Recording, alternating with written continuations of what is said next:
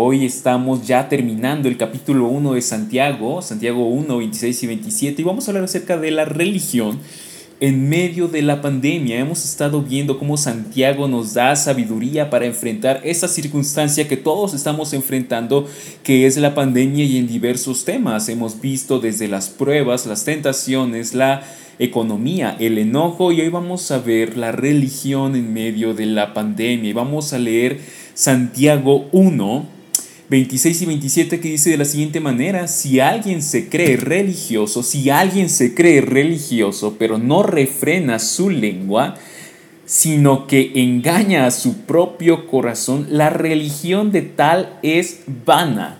27. La religión pura y sin mancha delante de nuestro Dios y Padre es esta visitar a los huérfanos y a las viudas en sus aflicciones y guardarse sin mancha del mundo. ¿Qué significa esto para nuestra vida? Vamos a ver tres cosas. En primer lugar, vamos a ver el autoengaño. El autoengaño, lo cual comenzamos a platicar un poco la semana eh, pasada con el texto anterior. Y Santiago 1.26 dice lo siguiente, si alguien se cree religioso, y este es el problema del autoengaño. No dice si los nuevos se creen religiosos, si los líderes se creen religiosos, si los hombres o las mujeres se creen religiosos y si alguien se cree religioso. Y la primera verdad que tenemos que entender es que todos somos susceptibles al autoengaño. Todos somos susceptibles al autoengaño. No importa que tengas años en una iglesia, no importa eh, que seas pastor, anciano, líder, maestro, conferencista, no importa eh, eh, quién seas, estés soltero, casado, no importa cuánto sepas de teología, no importa cuántas veces hayas leído la Biblia, todos somos susceptibles al autoengaño engaño. Todos somos susceptibles al autoengaño. Y esta no es una predicación que yo pueda decir, esta es una predicación para fulanito de tal o para el que está a mi lado o para el que está, eh, eh, yo sé para quién es esta predicación, ¿no? Esta es una predicación para cada uno de nosotros. Esta persona, dice el versículo 26, si alguien se cree religioso, la autoevaluación no es lo que nos da certeza de la fe.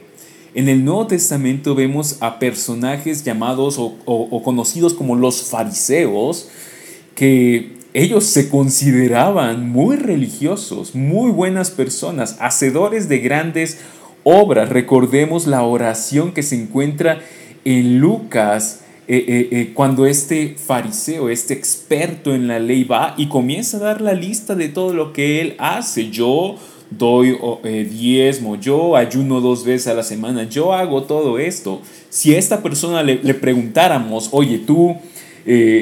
¿cómo, ¿cómo, eres una buena persona, eres religioso, mereces la gloria eterna. Esta persona hubiera dicho, claro que sí, mira todo lo que yo hago.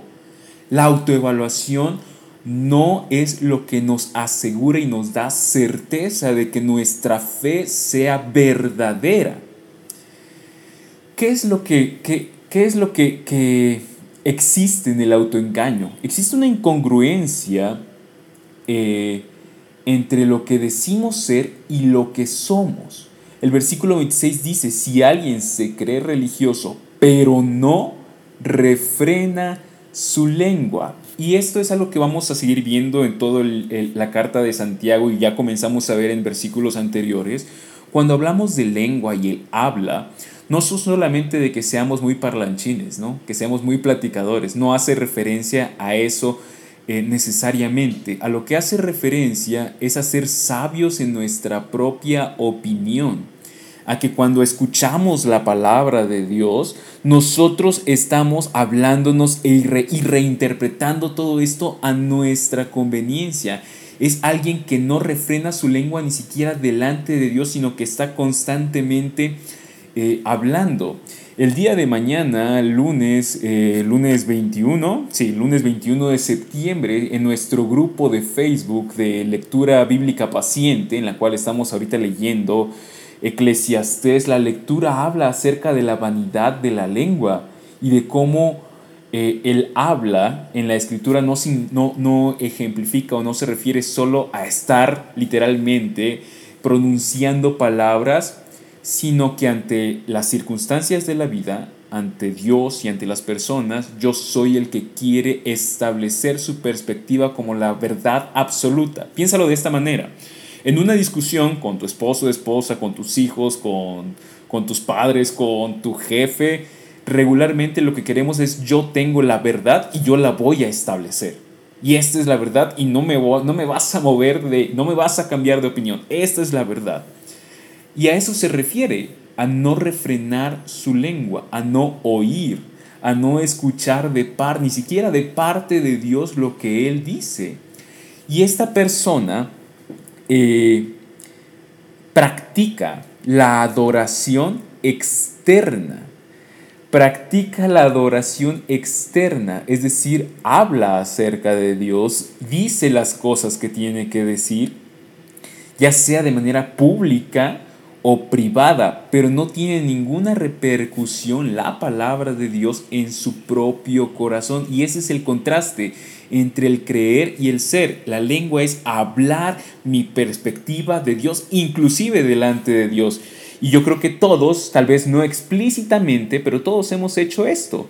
Todos le hemos, hemos pensado que la, la prueba, la tentación, la adversidad que estamos enfrentando no es lo mejor, no es lo mejor para mí, no es lo que yo merezco y nuestra inconformidad ante las circunstancias en las cuales Dios nos pone como la pandemia es una forma de no refrenar nuestra lengua porque le estamos diciendo a Dios, yo soy más sabio que tú, yo sé lo que debería estar pasando, yo sé cómo debería estar viviendo mi matrimonio, mis finanzas, eh, eh, mi vida emocional, yo sé más.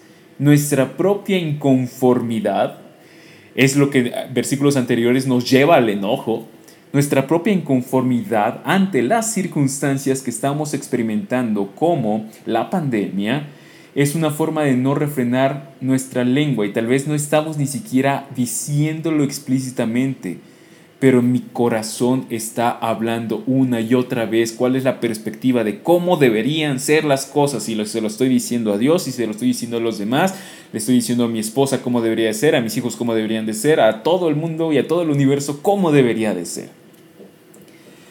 Y es por eso que esta persona que se cree religiosa, pero que no recibe la palabra, la verdad de Dios, sino que quiere imponer su verdad, se engaña, engaña a su propio corazón.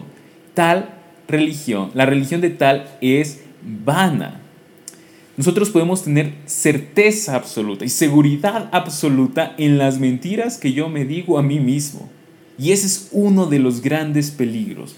El gran peligro del autoengaño es que es invisible, porque es autoengaño.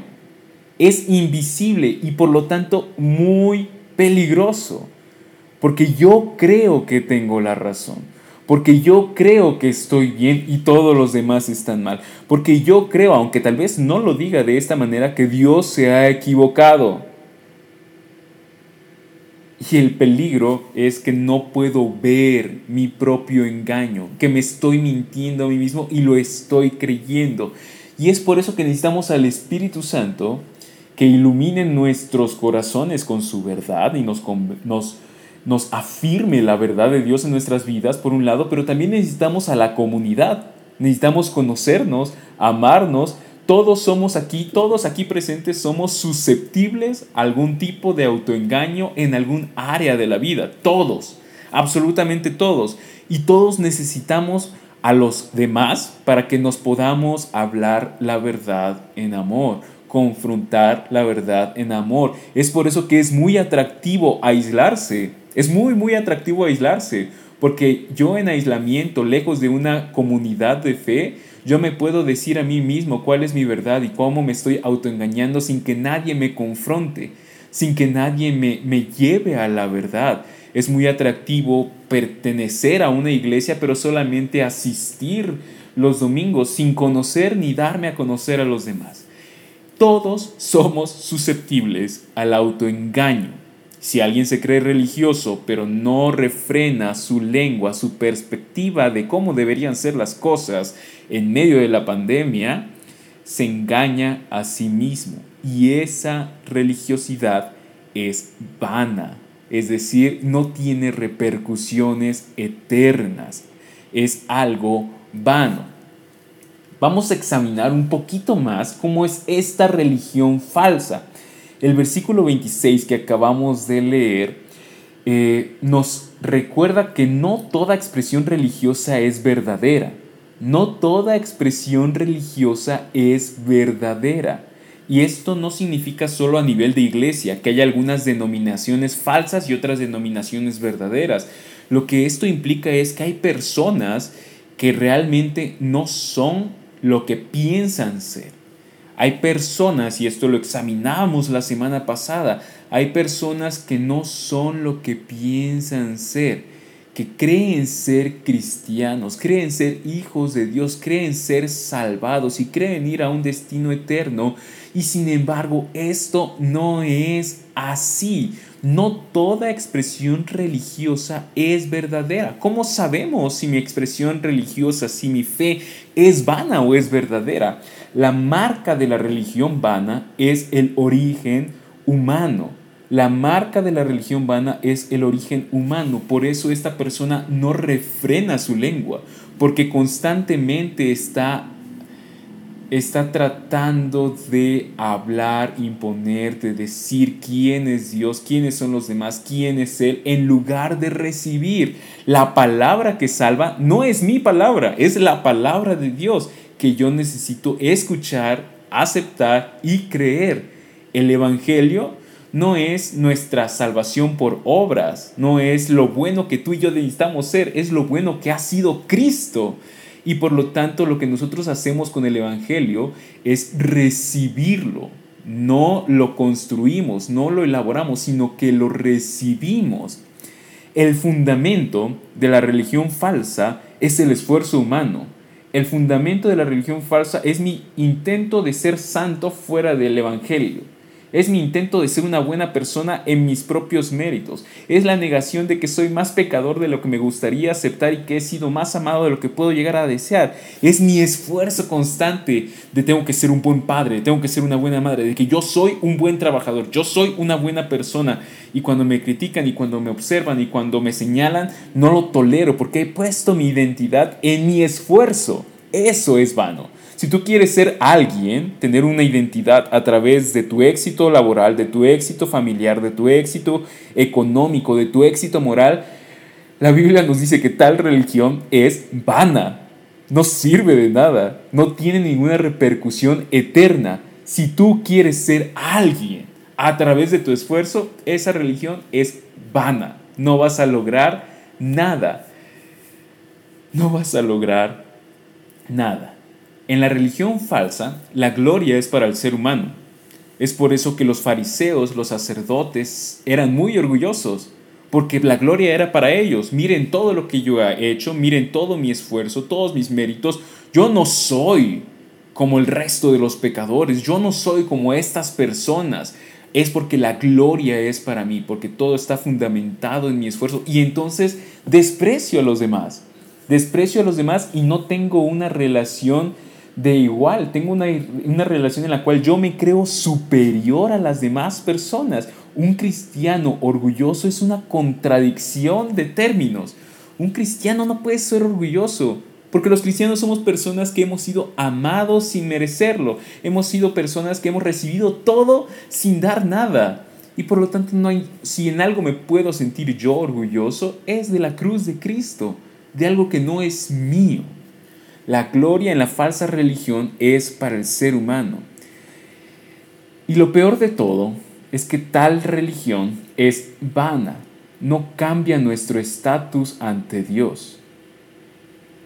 En el infierno se encontrarán muchas personas que fueron moralmente buenas, entre comillas, con una bondad moral externa, porque jamás adoraron a Dios, siempre se adoraron a sí mismos pero se encontrarán personas que tal vez nunca engañaron a su esposa, a su esposo. Se encontrarán personas que nunca cometieron un fraude.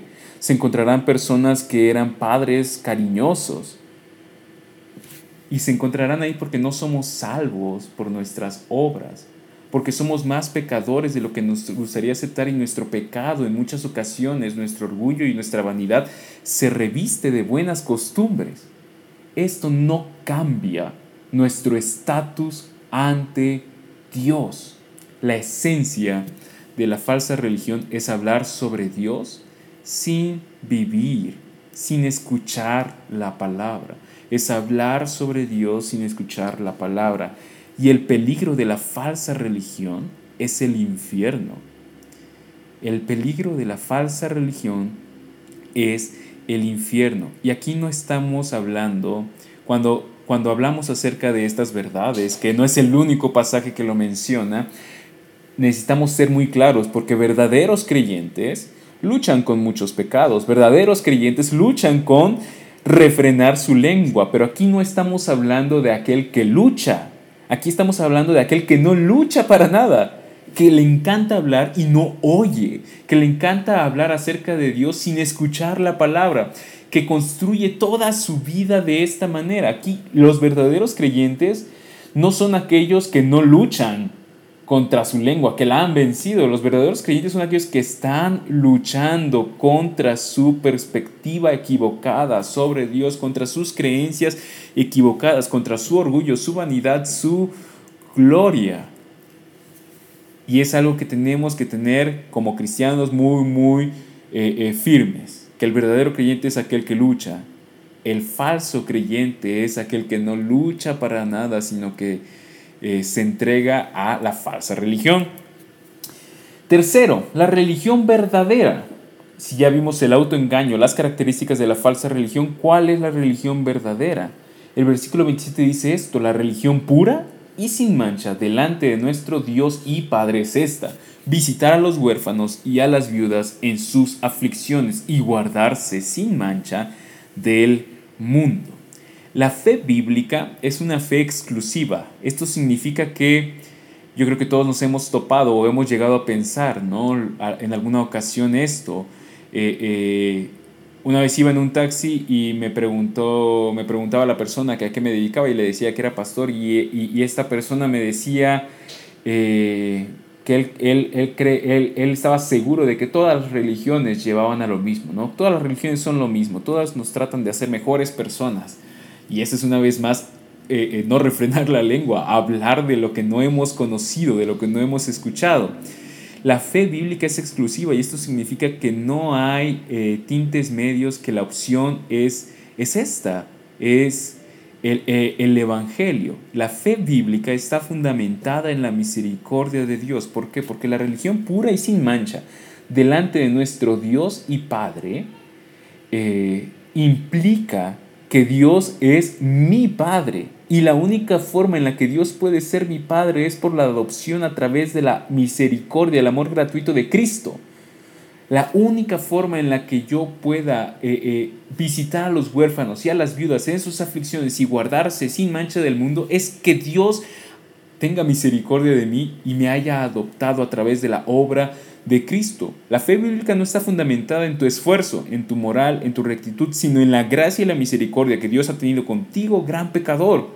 La fe bíblica resulta en humildad y en amor sacrificial, porque en lugar de despreciar a las personas que consideraríamos inferiores, los huérfanos y las viudas eran personas despreciadas en aquel tiempo, eran personas que no tenían otra esperanza más que eh, más que eh, eh, mendigar. Todo lo, lo, que hoy nos evoca un huérfano y una viuda sobre de, de, tener sentimientos de misericordia es producto del Evangelio, inclusive en la sociedad y en la cultura que hoy vivimos. Porque en el tiempo de Santiago los huérfanos y las viudas eran despreciados. Y la fe bíblica resulta en humildad, resulta en no despreciar a las personas. Al contrario, amarlas de manera sacrificial Visitar a un huérfano y a una viuda es hacer algo que no te va a retribuir nada. Esas es amar a esas personas sin que ellas puedan retribuirte a ti, a ti lo que tú estás dando. Es dar sin esperar a cambio. Y si la religión verdadera nos lleva a amar, es decir, a dar sin esperar recibir nada a cambio, de huérfanos y viudas, que eran las personas más despreciables en aquella época, eso significa que implica amar de manera sacrificial también a, todo, a toda la gama de personas que están entre ellos y tú. Implica amar de manera sacrificial a tu esposo, esposa, amar de manera sacrificial a tus hijos, amar de manera sacrificial a tus padres, a tus suegros, a tus hermanos, a tus compañeros de trabajo, a tu jefe, a todas las personas que te rodean. Implica amar sin esperar recibir. Y eso es algo que nos cuesta hacerlo. Y eso es algo que nos cuesta hacerlo cuando lo hacemos en nuestras propias fuerzas. Cuando entendemos que Cristo ha dado todo por nosotros, nosotros podemos comenzar a dar por otras y guardarse sin mancha del mundo. La fe bíblica resulta en una santidad profunda, no solo en una santidad externa en la cual mi comportamiento cambia, pero mi orgullo permanece. Si tu comportamiento está cambiando, pero tu orgullo está permaneciendo, esa es una santidad falsa, es una santidad superficial. Si tú crees que eres mejor persona que otras porque tienes pureza sexual, una sabiduría eh, financiera o eres un gran padre esposo y tu orgullo permanece, es una santidad falsa. La santidad verdadera nos lleva siempre a la humildad, a reconocer que no, son, no es por nosotros, no es por nuestro esfuerzo, no es por nuestro mérito. La santidad falsa desprecia al pecador la santidad falsa desprecia al pecador. La santidad profunda y verdadera nos lleva, como dice Gálatas 6, 1, 2 y 3, a restaurarnos humildemente. Y ese es el punto. La, la religión verdadera no es algo nuestro, es algo que hemos recibido. La bendición de la religión verdadera es la vida eterna es la vida eterna y es, una, es un regalo gratuito hacia nosotros. ¿Qué es lo que ha hecho la pandemia en cuanto a la religión el día de hoy?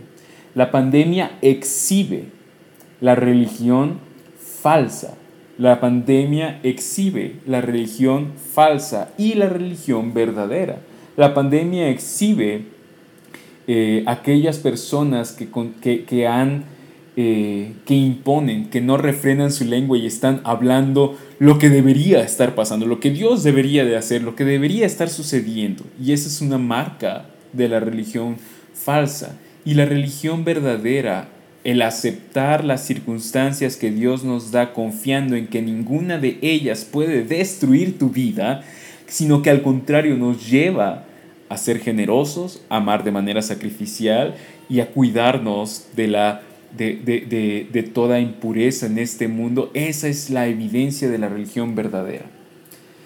La pandemia exhibe la religión falsa de la verdadera. ante esta circunstancia, eh, eh, la fe vana nos lleva a quejarnos, a, imponer, a buscar imponer nuestra perspectiva, pero la fe verdadera nos lleva a glorificar a Dios, a amar a nuestro prójimo de manera sacrificial y a huir de toda clase de impureza que podamos encontrar en este mundo. Vamos a orar pidiéndole a Dios que Él afirme estas verdades en nuestras vidas, que nos dé la certeza y la seguridad de la fe verdadera.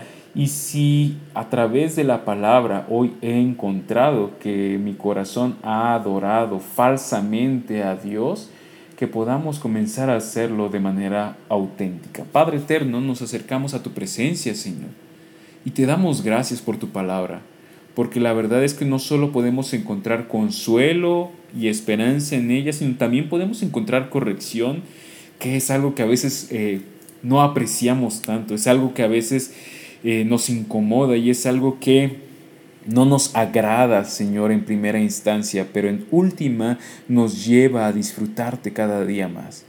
Te pedimos, Padre Celestial, que nos ayudes a luchar en contra de eh, nuestra lengua, nuestra percepción de la realidad de mi vida, nuestra percepción sobre evangelios falsos en los cuales yo creo que sería realmente feliz, sería realmente pleno, si tan solo todo el universo, Dios y las personas hicieran caso a lo que yo tengo que decirles, Padre.